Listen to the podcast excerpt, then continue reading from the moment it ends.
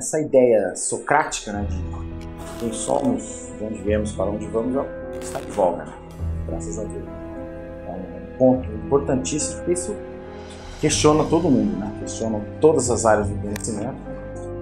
E a questão espiritual, que o, que o Espiritismo veio dar uma, uma nova dimensão, né? porque as pessoas acham que o, que o Espiritismo é uma, é uma nova religião. Né? Nunca foi.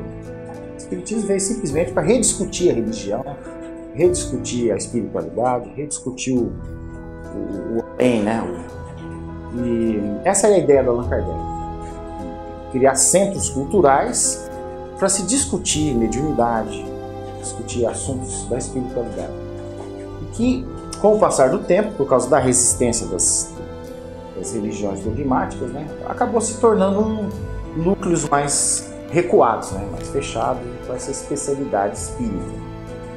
E se você vê, por exemplo, as narrativas espíritas, né, sobre história do espírito, são narrativas sobre os fenômenos. Se concentram nos fenômenos, que é aquela primeira fase do espiritismo, que Allan Kardec foi atraído, toda aquele toda. Que lá na Europa não conseguiu vingar, nem nos Estados Unidos. Eles não conseguiram superar essa primeira fase. Entrar no, no, na fase filosófica, né? Eu, aliás, antes entrar nessa fase mística, religiosa e depois é, se debruçar mais sobre as questões filosóficas existenciais. E por isso é que hoje existe no, no Brasil, no mundo, em algumas áreas da, da Europa, na América Latina, essa ideia de atualizar o Espiritismo.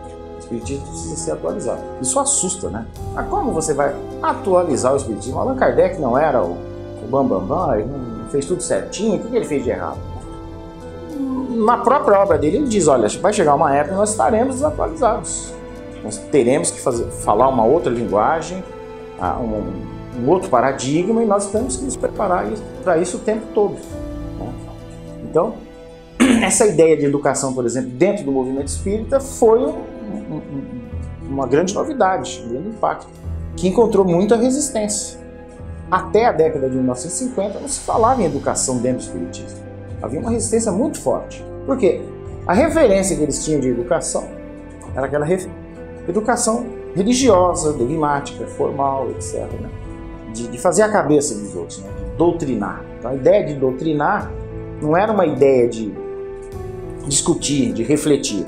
É a ideia de convencer as pessoas, de fazer as pessoas mudarem de pensamento. Então, quando começa a aparecer as primeiras escolas espíritas, né, elas ficaram divididas entre essa linha de educação do pensamento, é você fazer estudo sistematizado da doutrina, né, e essas escolas de linha mais iniciática, transformação de sentimentos e formação de ativistas. Então, eu, hoje eu acho que o Espiritismo ele está intacto, enquanto doutrina, enquanto pensamento. Ele não avançou muito nessa questão da atualização, apesar de ele ser discutido em universidades, pelos próprios espíritas. Né? Não é assim, objeto de pesquisa de gente estranha. Né? Mas ele não está discutindo a atualização, ele está muito ainda focado na questão social, das obras de caridade, né, das obras existenciais e muito pouco na, na questão educacional. A questão educacional eles tentam é, implementar essa cultura de estudo sistematizado, mas não, não vinga. Herculano Pires já tentou fazer isso, que é a tal da pedagogia espírita, né? eu acho um equívoco. Acho que o espiritismo não tem que mexer com pedagogia, o espiritismo tem que mexer com andragogia, em escolas né, mais profundas, mais complexas. Né? A pedagogia é uma coisa muito intelectual, né?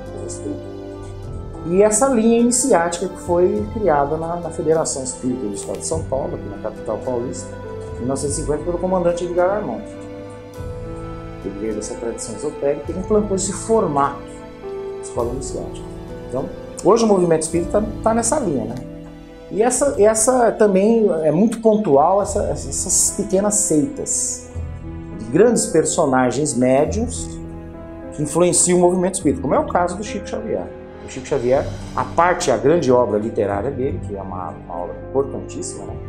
bem dentro da linha kardecista, mas a figura pessoal do Chico Xavier é uma figura assim, carismática, né?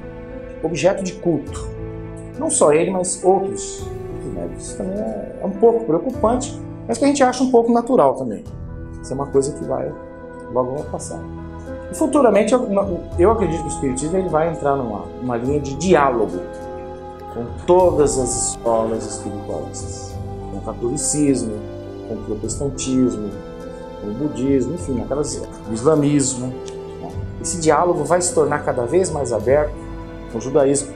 E eles não vão ver mais o Espiritismo como uma, uma nova religião, mas um ponto de reforço, né? de desenvolvimento das suas formas de ver o mundo, que era o que contemplava o Allan Kardec. Era o grande sonho dele era poder dialogar com todo mundo.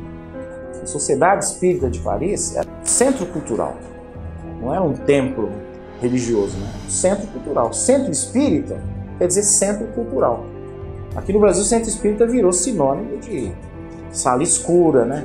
luz fraca, né? reunião privativa, o que está acontecendo lá dentro. Né? E não deveria ser deveria ser claro, iluminado, aberto, né? Como ele idealizou. Acho que essa é. Eu sonho com isso. Uma atividade cultural plena, né? Um diálogo com todas as, as áreas.